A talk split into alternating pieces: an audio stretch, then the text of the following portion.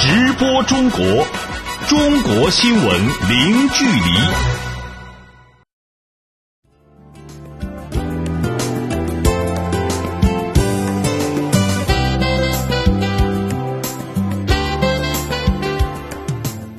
这里是直播中国节目，听众朋友你好，我是张俊。你好，我是杨敏。今天节目的主要内容有：二零一六年中国两会代表委员建议提案超八成得到解决或逐步解决；世界广播日主题活动在上海举办，全球业界代表共话“人人皆广播”；中国证监会主席刘士余表示，从严监管将成为二零一七年主基调。中国发布商贸物流“十三五”规划，剑指物流高、成本痛点。中国内陆核电站选址基本确定，有望在五年内开工建设。好，欢迎各位持续收听。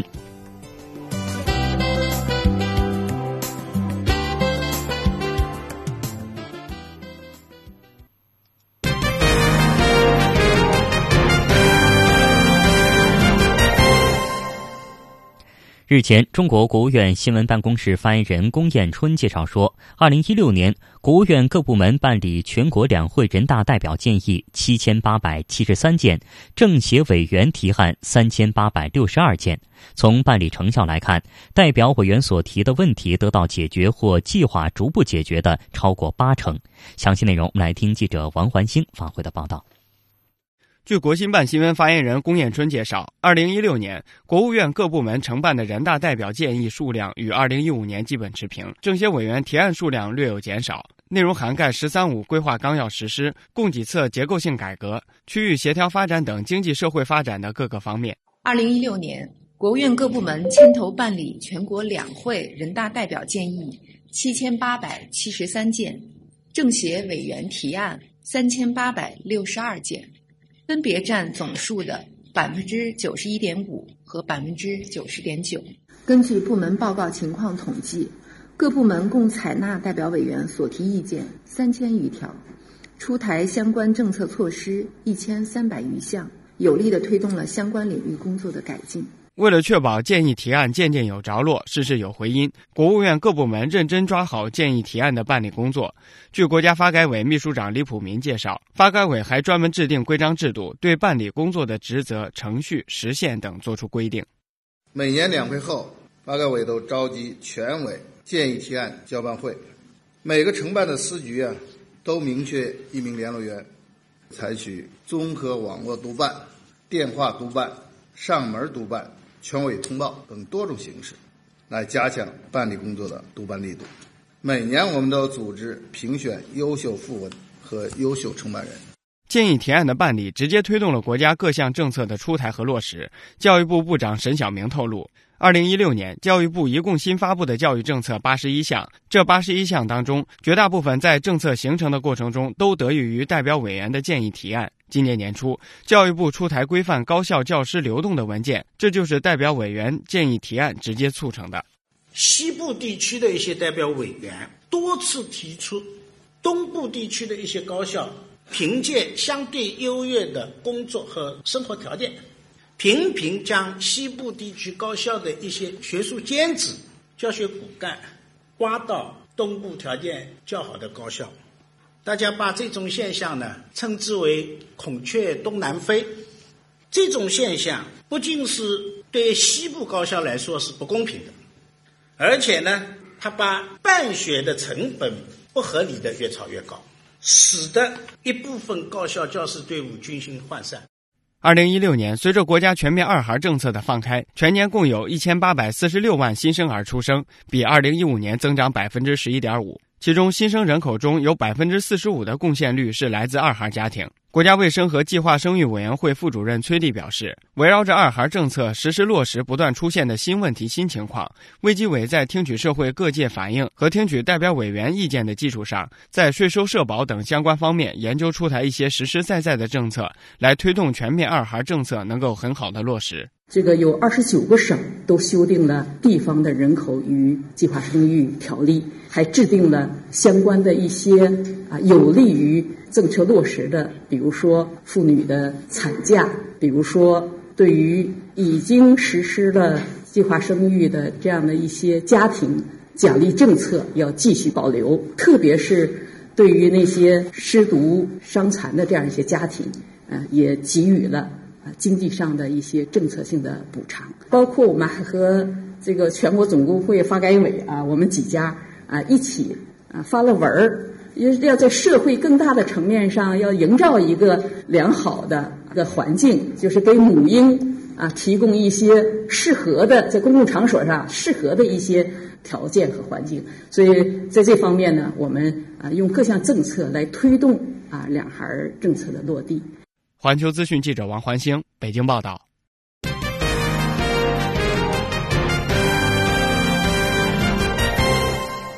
日前，中国国家发展和改革委员会宣布，二零一七年中国计划异地扶贫搬迁三百四十万贫困人口，并加强贫困地区的基础设施建设，改善贫困地区基本生活条件。下面我们来听记者杨琼的详细报道。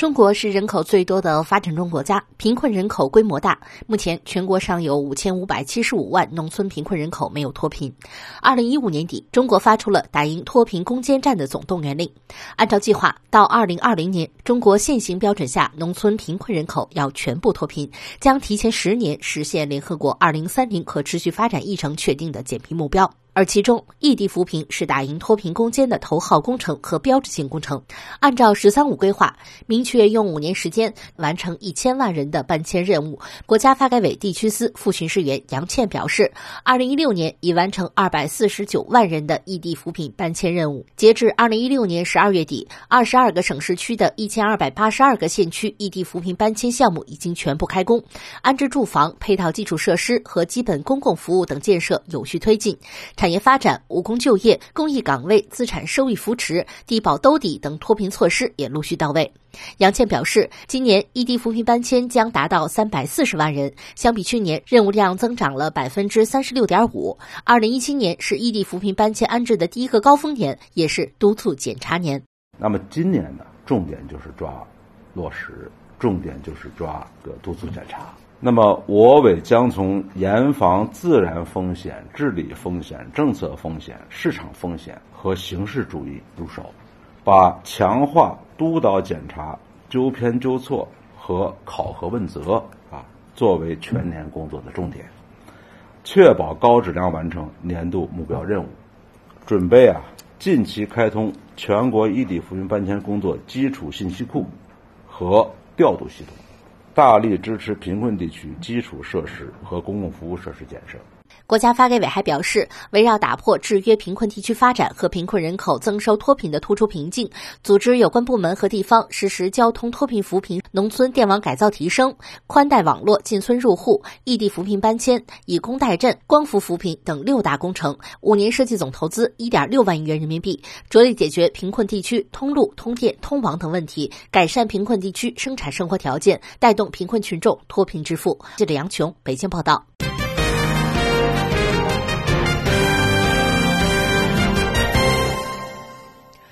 二零一一年，联合国教科文组织决定将每年的二月十三号定为世界广播日。在这一天，世界各地的民众组织各类的纪念庆祝活动，为使广播成为更好的信息传递者和文化连接者而共同努力。今年的二月十三号，也就是今天，世界广播日主题活动在中国上海举行，这是该项盛会创办六年来首次在亚洲地区举行。下面我们马上连线特派记者柳青来了解一下。柳青你好，请先来跟我们说说今年的世界广播日走进上海有哪些特别之处呢？好的，今年的世界广播日以“人人皆广播”为主题。如今，全球的广播媒体都同样面临着网络环境下传媒领域的深刻变革，也迎来了前所未有的机遇。如何加快创新发展？实现融合转型成为了这次世界广播日活动参与各方共同关注的话题。那在今天上午，二零一七年世界广播日高峰论坛在上海国际会议中心举行，来自联合国教科文组织、国际电信联盟、无线电通信局等组织、亚太广播联盟、欧洲广播联盟等国际组织和全球多个国家与地区广播机构的近两百位嘉宾参加了这次论坛。中国国家新闻出版广电总局副局长童刚在开幕致辞中指出。广播是开展文明对话的有效途径。联合国教科文组织曾提出“一个世界，多个声音”的主张，为推动文明互鉴做出重要贡献。中国政府媒体愿与世界各国和国际组织一道，为通过广播媒体推动文明互鉴，为构建人类命运共同体继续做出不懈努力。主持人，嗯，可以说呀，在众多的媒体形态之中，广播有着独特的魅力。那么，在现在的互联网时代，中国的广播媒体融合与转型之路走得怎么样呢？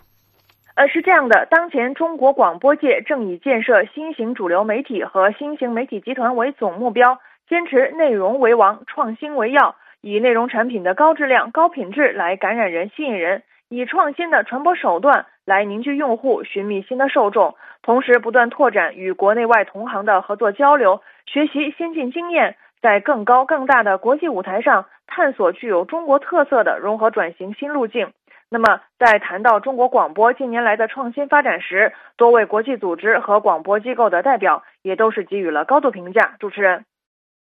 好的，感谢记者柳青的报道。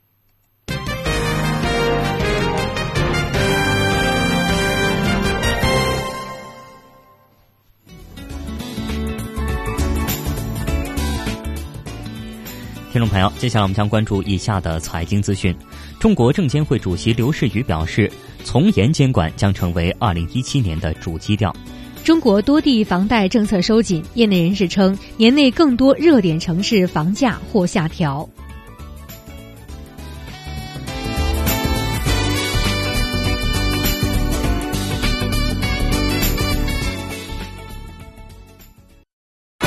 直播中国。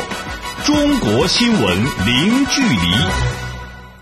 我们再来关注一下中国最新的股市和汇市信息。首先是股市方面，十三号，中国内地的沪深两市高开高走，截至收盘，上证指数收报三千二百一十六点八四点，上涨二十点一四点，涨幅百分之零点六三，成交金额两千三百六十二亿元人民币。深成指收报一万零二百七十点八三点，上涨八十四点四五点，涨幅百分之零点八三，成交金额两千四百八十四亿元人民币。香港恒生指数收报两万三千七百一十点九八点，上涨一百三十六点零零点，涨幅百分之零点五八，成交金额九百零八点零亿港元。台湾加权指数收报九千七百一十点三二点，上涨四十四点七三点，涨幅百分之零点四六，成交金额九百九十二点二六亿元新台币。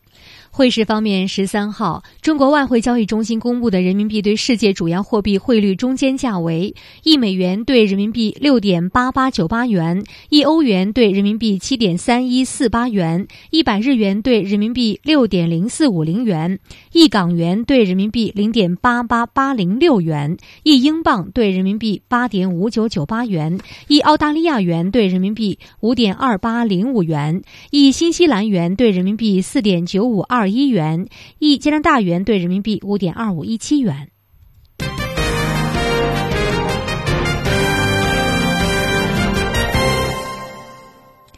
近日，二零一七年全国证券期货监督工作会议召开，总结和展望证券市场监督工作。首次作为证监会主席参加年度工作会的刘士余在会上表示，对证券市场从严监管将是今年的主基调。详细内容，我们来听记者赵阳发回的报道。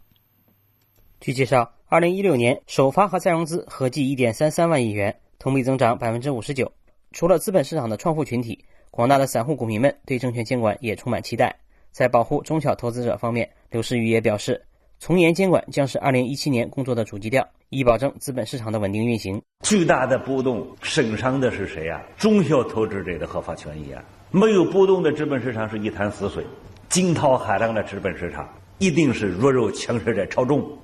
在市场监管方面，刘士余表示，对一些预测到个位数的黑哨分析师将进行严厉打击。另一方面，对于资金运作违法违规问题，打击力度只能加强，不能弱化。地鼠多，防鼠狼多，大鳄也不少。这个市场，资本市场生态环境要净化，敢于亮剑，善于亮剑，不容许任何人呼风唤雨、兴风作浪。对此，证监会新闻发言人邓格也向媒体表示：，二零一七年，证监会将坚决贯彻落实党中央、国务院各项要求，严厉打击证券期货违法犯罪活动。严惩挑战法律底线的资本大鳄、逮鼠打狼，敢于亮剑。这次监管工作会认为，我国的资本市场经过二十多年的发展，取得了举世瞩目的成就。但是总体上，我国资本市场发展仍不成熟，市场内在的脆弱性和复杂性不可低估。记者赵阳，北京报道。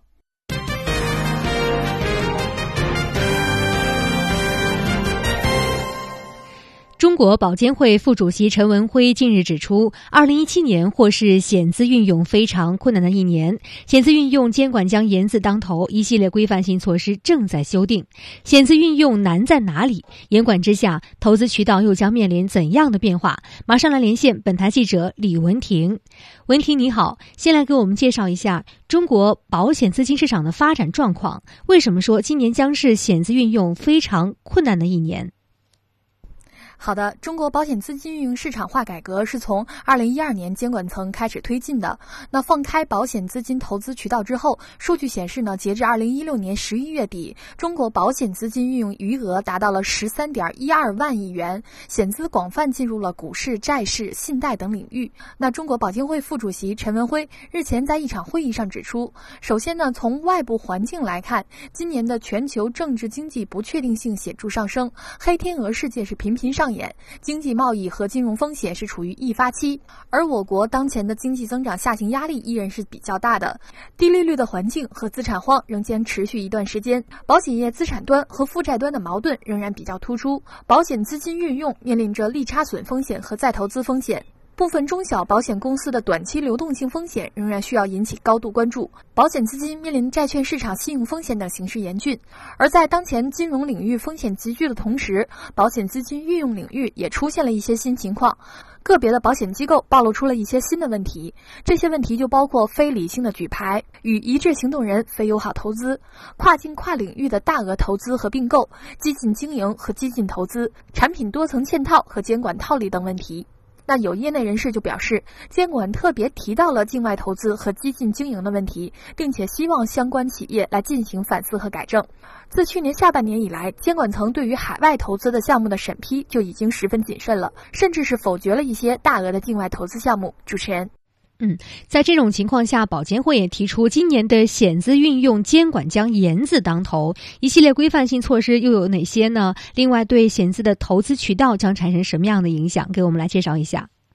好的，在内外双重因素的作用下呢，保险资金运用正面临着前所未有的压力。保监会副主席陈文辉就介绍，监管严字当头，就包括了要从严规范保险资金关联的交易行为，实施分类的监管和重点的监管等等。那此前陈文辉也曾表示，保险资金市场化改革正在步入一个深水期，一系列的规则正在路上，其中就包括了修订完善保险资金运用管理暂行办法，对险资投资进行系统性的规范。还将研究制定针对股权投资、不动产投资、金融产品、基础设施投资计划等内部控制的应用指引。业内人士分析，今年的险资在股市、债市、信贷等各个领域的作用将更趋保守和稳健。但有一个值得关注的新变化是，险资服务地方建设和支持实体经济发展的作用将日益凸显。近期的数据就显示，险资二零一六年仅在广东的新增投资额就达到了一千三百六十七亿元。此外呢，多个地区也正在积极的与险资接洽。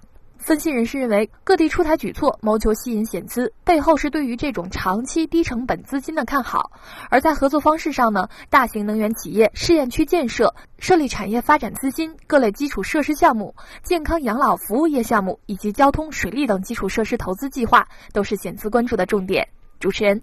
好的，感谢文婷。我们再来关注中国商务部等部门日前发布了商贸物流发展“十三五”规划，提到到二零二零年，批发零售企业的物流费用率降低到百分之七左右。详细内容，我们来听记者陈宇发回的报道。商贸物流是指与批发、零售、住宿、餐饮、居民服务等商贸服务业及进出口贸易相关的物流服务活动。加快发展商贸物流业，有利于提高流通效率、降低物流成本、引导生产、扩大消费。此次规划提出到二零二零年，批发零售企业物流费用率降低到百分之七左右，服务质量和效率明显提升。此前有媒体报道，批发零售企业物流费用率约为百分之七点七左右，有农产品批发企业的物流费用甚至占到百分之十以上。另一方面，目前中国社会物流总费用与 GDP 的比率仍然高于美、日、德等发达国家和全球平均水平。二零一六年前三季度，中国社会物流总费用与 GDP 的比率为百分之十四点五，而发达国家这一比率在百分之八到百分之九之间。对此，社科院财经战略研究院流通产业研究室主任伊少华分析说。社会物流成本占 GDP 的比率，这个意思呢，就是主要是说全社会嘛，物流业它总的效率，社会物流费用占 GDP 的比重，那肯定是衡量你整个国民经济、国家经济运行你的效率和你的成本。一直以来，大家都觉得商贸物流啊，包括这个企业也好，物流费用都是比较高的。物流费用高呢，那它肯定是占它这个整个的支出啊，这成本的一部分呗，影响它的效率，包括它的利润率啊。总的来讲呢。降低这个成本嘛，最主要的还是提高这种现在物流企业，比如说它集中度比较低，规模偏小，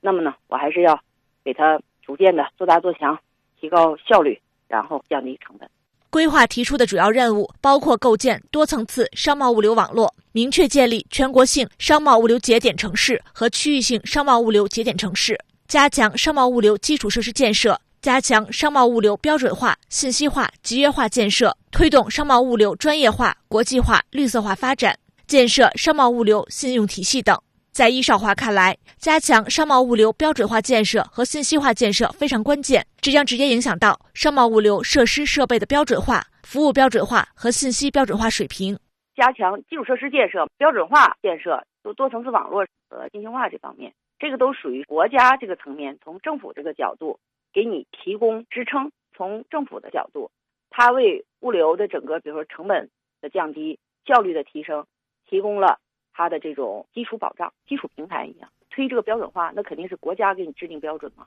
然后你实施嘛。现在商务部一直在推的这个标准化，是对你整个提升物流效率、降低费用是有非常大的帮助。商贸物流基础设施那就更是了，就是这个对这个园区啊、物流园区，它的这种。给你提供基础设施保障，提供那种增值服务，为你企业的发展提供这种公共支撑，推动商贸物流集约化发展，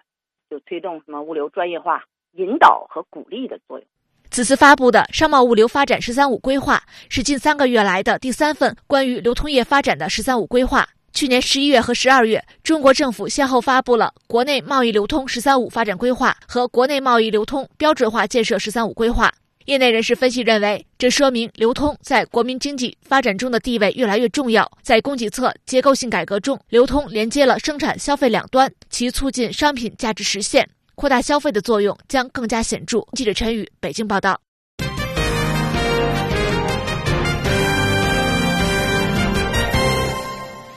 直播中国继续来关注新闻。美国《纽约时报》日前刊文说，美国格罗方德半导体公司近日宣布在中国启动近百亿美元投资项目，凸显中国对全球高端制造业的吸引力。文章说，尽管在特朗普政府压力之下，英特尔、富士康等高科技公司近期宣布要在美国建厂，但格罗方德的投资计划表明，高端制造业重心仍在转向太平洋另一侧。这座新的先进半导体工厂位于中国成都，是大型跨国企业在中国政府支持下对中国进行的一系列投资中的最新一例。这类工厂明显变得更加先进，他们生产更现代化的微芯片、存储芯片或平板显示器等。总部位于美国加州硅谷的格罗方德半导体公司成立于二零零九年，是全球领先的集成电路企业和第二大晶圆代工厂。此次布局成都的十二英寸晶圆制造基地项目，是格罗方德在全球投资规模最大、技术水平最先进的生产基地。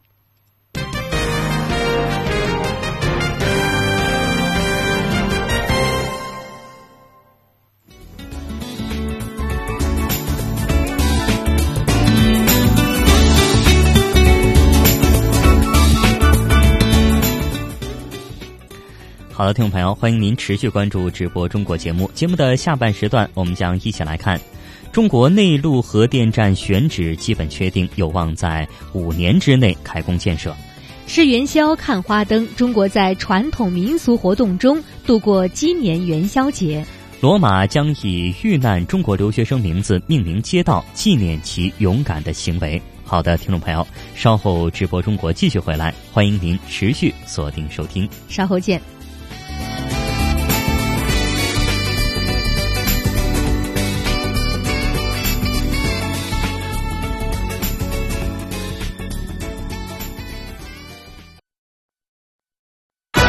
直播中国中国新闻零距离。听众朋友您现在正在收听到的是直播中国节目。节目的下半段时间我们首先来关注今天的主要新闻。日前，中国国务院新闻办公室发言人习彦春介绍说。二零一七、二零一六年，国务院各部门办理全国两会人大代表建议七千八百七十三件，政协委员提案三千八百六十二件。从办理成效看，代表委员所提的问题得到解决，或者是计划逐步解决的超过八成。二月十三号是世界广播日，今年的世界广播日主题活动在中国上海举行，这是该项盛会创办六年来首次在亚洲地区举办。今年的广播日的主题是“人人皆广播”，来自全球的广播媒体探讨在网络环境下如何加快广播媒体创新发展，实现融合转型。近日，二零一七年全国证券期货监督工作会议召开，总结和展望证券市场监督工作。首次作为证监会主席参加年度工作会议的刘士余在会上表示，对证券市场从严监管将是今年的主基调。中国商务部等部门日前发布了商贸物流发展“十三五”规划，提出到二零二零年，批发零售企业物流费用率降低到百分之七左右，加快发展商贸物流业，有利于提高流通效率、降低物流成本、引导生产、扩大消费。中国国家国防科技工业局副局长、国家原子能机构副主任王一任近日透露说，内陆核电站的选址基本确定，包括湖南的桃花江、湖北的咸宁、江西的彭泽等，有望在五年内开工建设。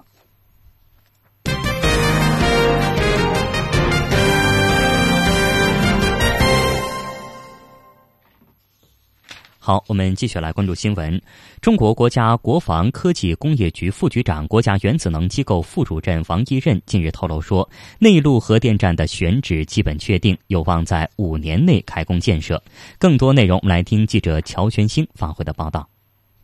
目前，中国内陆已经开展核电站前期工作的厂址包括湖南的桃花江、湖北的咸宁、江西的彭泽等。对于公众关心的安全问题，国家国防科技工业局副局长。国家原子能机构副主任王一任表示，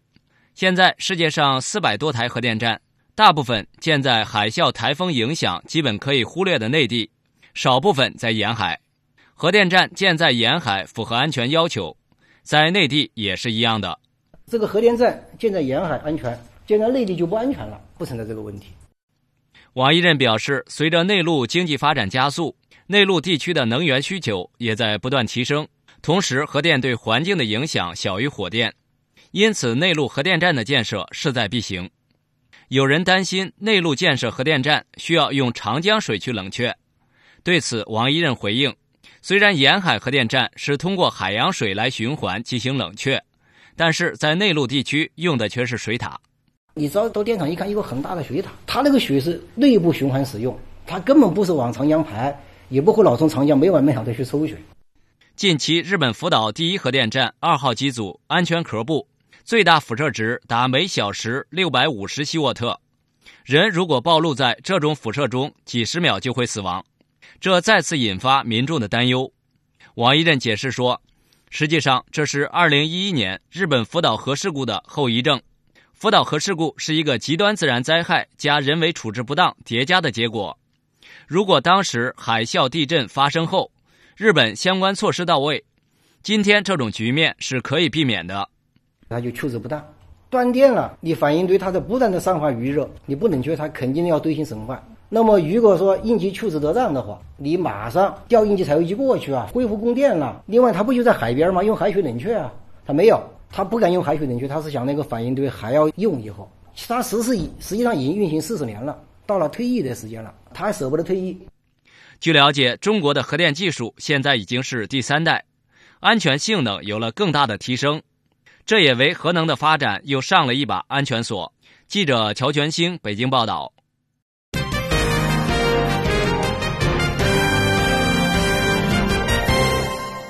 刚刚过去的周末，中国各地迎来农历正月十五元宵节。在这个喜庆的日子里，吃元宵、看花灯、逛庙会等等传统民俗，在中国大江南北营造着浓浓的年味儿。下面，我们就随记者柳青去看看各地是如何欢庆元宵节的。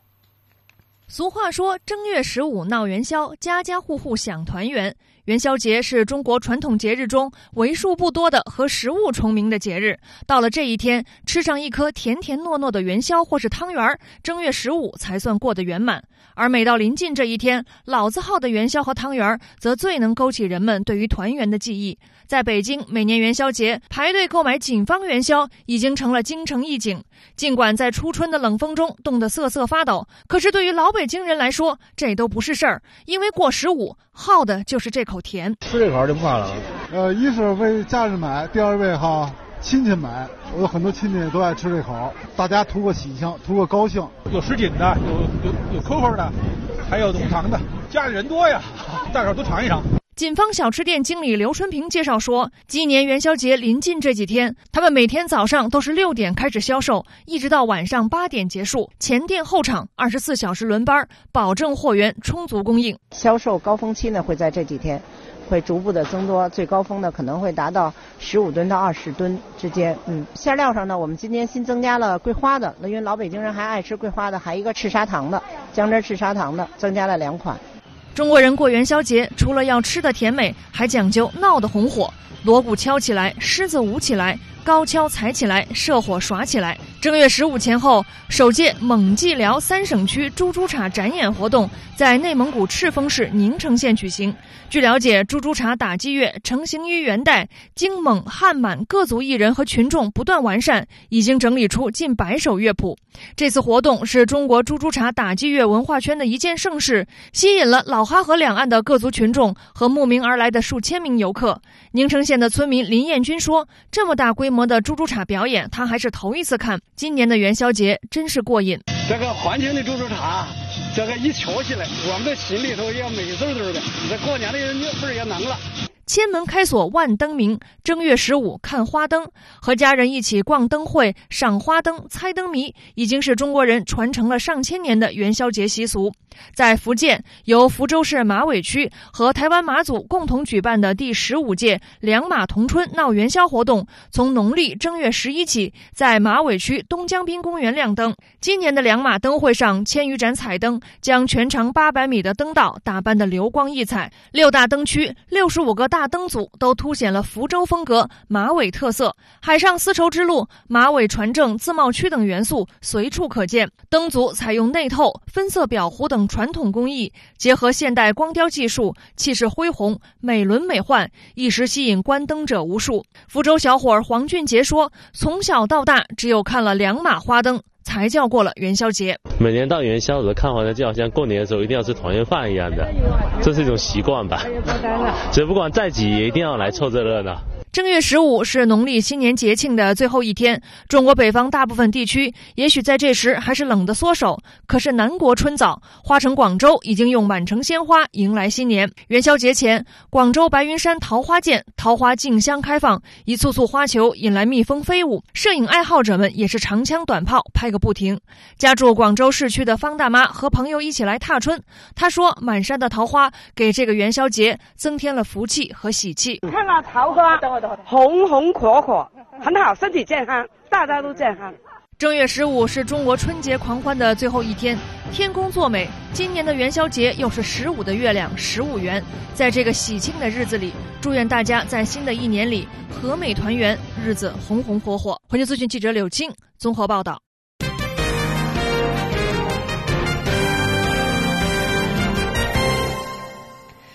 最近啊，中国江苏一艘万吨级货轮“联合女神号”在印度被扣押，船上的二十三名船员被困在当地的一个港口内一个多月时间，生活困难。船长向外界发出了救助的信息，希望船员们能够尽快回家。那这到底是怎么一回事呢？我们来听江苏台记者朱亮发回的报道。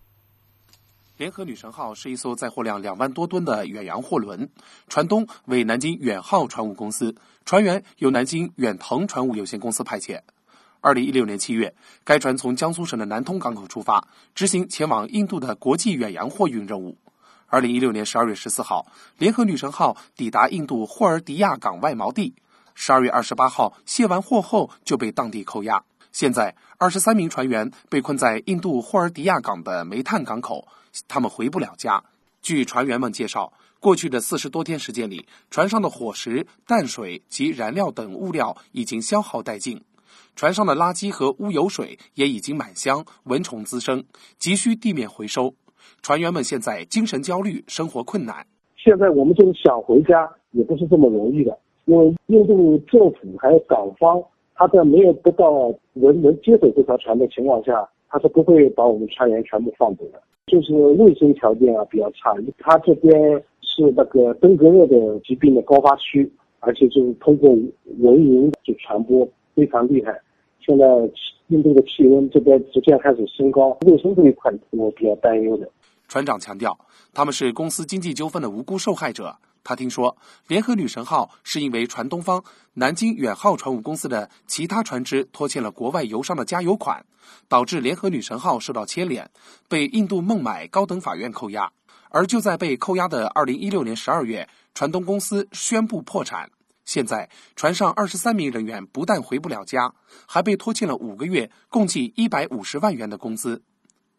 就在船员们向外界求助之时，他们国内的亲人们也焦急万分。二副家属杨女士说：“去年七月，丈夫从南通港口出发时，她抱着不足百日的孩子上船看了丈夫一眼。现在孩子快周岁了，丈夫还没有回家，工资也拿不到，这个家她在苦苦的支撑着。”说实话，我们已经没有钱了。嗯，我现在我都说不好听点，我都在用我女儿的压岁钱在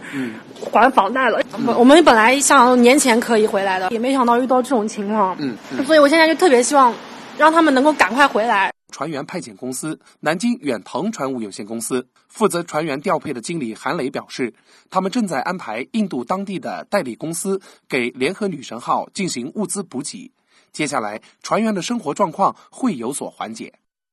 嗯，那这二十三名船员是因为公司经济纠纷而被无辜的扣留在印度的。那怎么样才能够让他们尽快的顺利回国呢？我们继续来听记者朱亮的报道。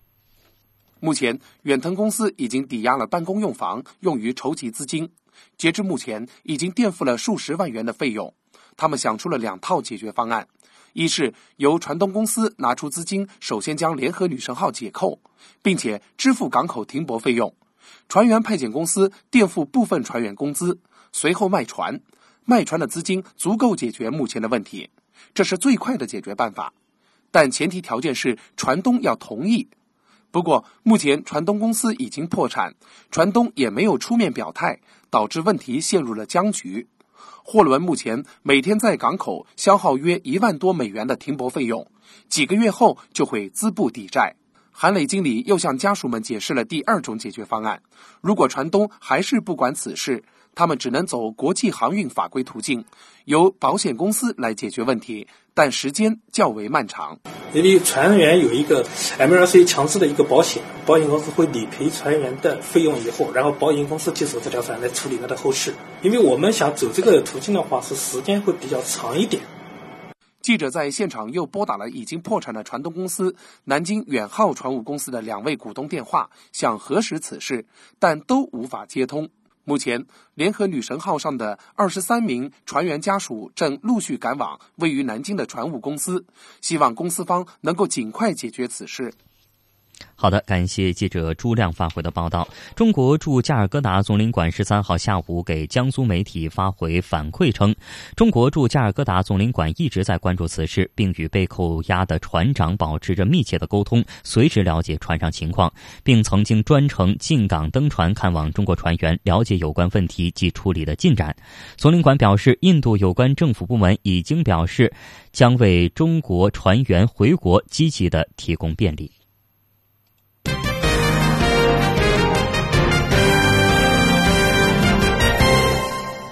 继续来关注新闻。近日，意大利罗马市议会批准了一份提案，将以不幸在罗马遇难的中国女留学生张瑶的名字来命名一条街道或广场。有关内容，我们来连线驻意大利记者宋成杰。成杰你好，先来给我们介绍一下这份提案的具体内容。好的。这份提案是今年一月由两名罗马市议会成员提交的。他们提出以二零一六年十二月五号不幸在罗马遇难的中国女留学生张瑶的名字来命名罗马市某一街道或广场，以纪念张瑶为捍卫自身权益所表现出的勇气。提案中写道：“年轻的张瑶毫不犹豫地捍卫自己作为一名女性和公民的权利，她以一种罕见的正义感来反抗那些不道德的行为。尽管她在异国他乡死去，但这份勇气令人动容。她坚决捍卫自身权利的精神，对所有公民都是一个表率。而罗马市政府有责任以这样的方式表达对法律和自由的尊重和支持。”罗马市议会全票通过了这份提案。第二天，罗马第五区通过同样的提案，拟将区内的塞尔维亚地街改名为张瑶街，而这条街道正是去年张瑶遭到抢劫的地方。以此希望政府能够采取措施改变这一地区的治安问题。由于这条街道位于第五区和第四区的交界处，所以重新命名还需得到罗马第四区的同意。根据相关人士表示，所有手续完成后，罗马市政府将举办正式的命名仪式。主持人，那么这名中国留学生遇难后的调查工作是否已有结果了？就读于罗马美术学院的张瑶，去年十二月五号在移民局办理完拘留手续后，遭遇几名不法分子抢劫，在他试图追回个人财物的过程中，遭到火车撞击而不幸离世。张瑶被撞时操控火车的司机也以误杀受到调查。经过调查后发现，当时火车时速在一百五十公里左右，没有超出规定范围。可能是火车经过时产生的气流变化使张瑶被火车擦撞到，进而导致其不幸遇难。近年来，由于政府立法管理上的疏漏和大量移民的涌入，罗马郊区不少地方都成为吉普赛人和外来移民的聚集地，治安事件屡有发生。这一点也值得中国游客和在意华人的注意。主持人，好的，感谢程杰。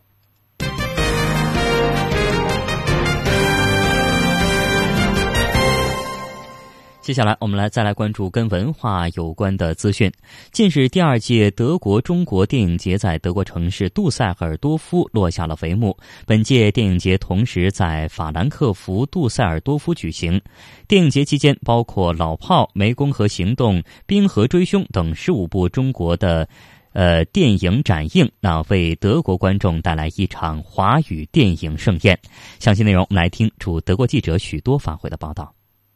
第二届德国中国电影节闭幕式在杜塞尔多夫 CineStar 影院举行。当晚，由来自中德两国知名导演、制片人、演员、记者组成的评委组共同评选出的五项大奖揭晓。由范伟领衔主演的抗日题材电影《不成问题的问题》获得了最佳故事片奖。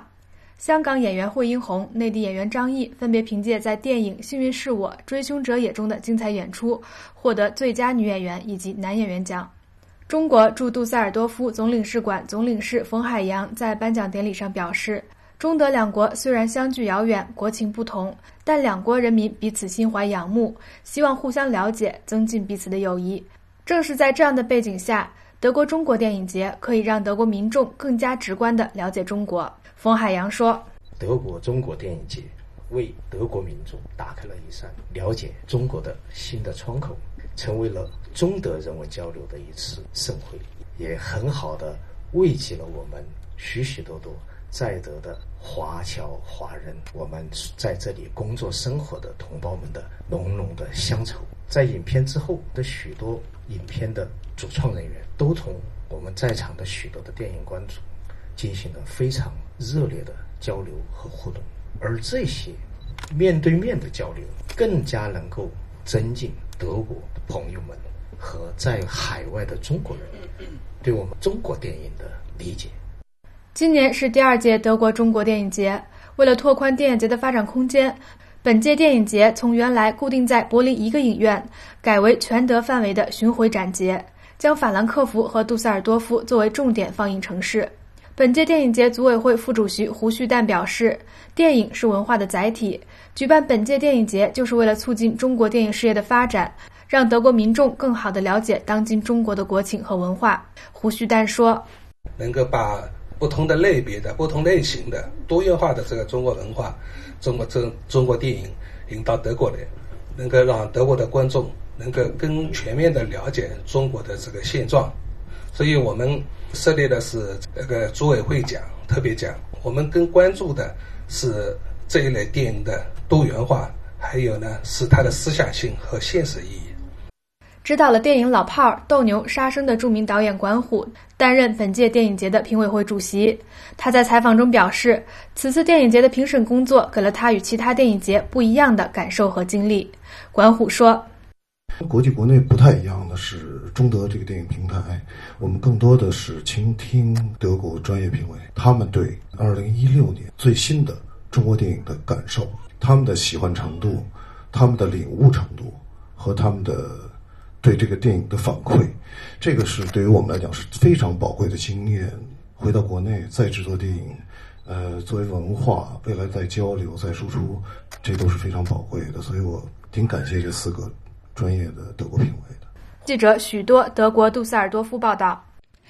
首届亚洲璀璨之星颁奖典礼十二号在第六十七届柏林国际电影节期间举行。中国电影人徐浩峰、刘震云和叶宁分别凭借影片《师傅》一句顶一万句和《罗曼蒂克消亡史》。获得最佳导演、最佳编剧和最佳制片人。据亚洲电影电视推广促进会秘书长沈东军介绍，亚洲璀璨之星是在柏林电影节常设单元“欧洲璀璨之星”的启发下设立。一九九八年启动的“欧洲璀璨之星”旨在培养欧洲优秀青年演员，由来自欧洲三十七个国家的电影宣传和推广机构组成联盟，每年在全欧范围内进行评选。获奖演员将在当年柏林电影节上得到推介。出席当晚颁奖典礼的柏林电影节电影交易平台欧洲电影市场主席马泰斯·克诺尔说：“越来越多的亚洲电影近年来在欧洲电影市场上备受关注。亚洲璀璨之星能够让欧洲和亚洲电影人彼此深入了解合作。”我们再来看长江文艺出版社二月十二号发布的消息称，该出版社的作者著名作家刘震云，当地时间二月十一号被摩洛哥文化部授予国家文化最高。荣誉奖，以表彰他的作品在摩洛哥和阿拉伯世界产生的巨大影响。这是中国作家第一次获得该奖项。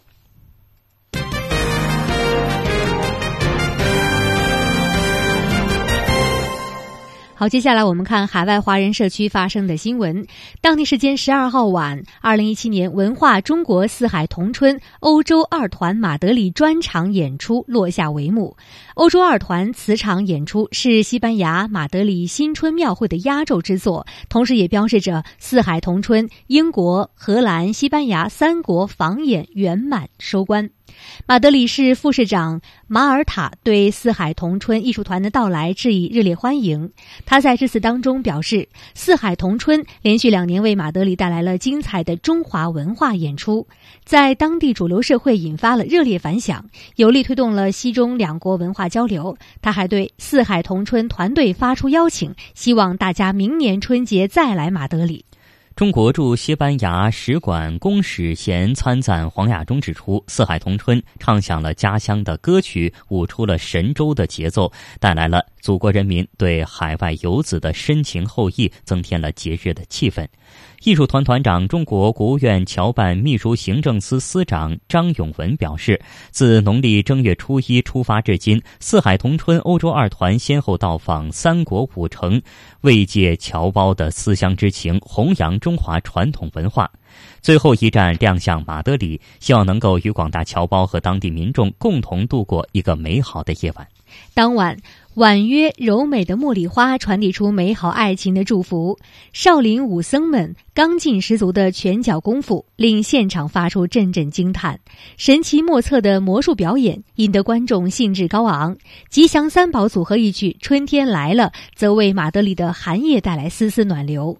西班牙温州同乡会会长刘继东表示：“四海同春艺术团为西班牙侨胞带来了祖籍国人民的问候，带来了乡情乡音，让身居海外的华侨华人深切体会到祖籍国的温暖，也为西中文化友谊发展创造了更和谐的环境，搭建了沟通的桥梁。”祖籍青田的林淑芳来到西班牙已经超过二十年了，这是她第二次在西班牙广场观看四海同春演出。她说：“每次来都不会失望，中华文化总能给人惊喜。”林淑芳对记者说：“她最喜欢的节目是合唱《我和我的祖国》，一曲听罢，让她简直是热泪盈眶。”与她同来的儿子呢，则是更加钟情少林功夫。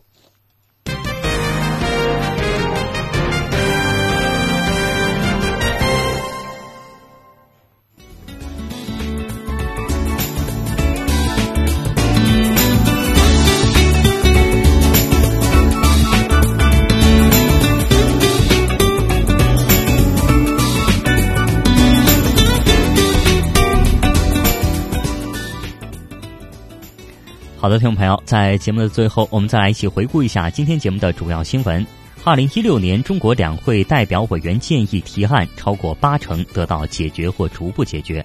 世界广播日主题活动在上海举办，全球业界代表共话“人人皆广播”。中国证监会主席刘士余表示，从严监管将成为二零一七年的主基调。中国发布商贸物流“十三五”规划，剑指物流高成本痛点。中国内陆核电站选址基本确定，有望在五年之内开工建设。好的，听众朋友，这一时段的直播中国到这儿结束了，感谢收听，再会，再会。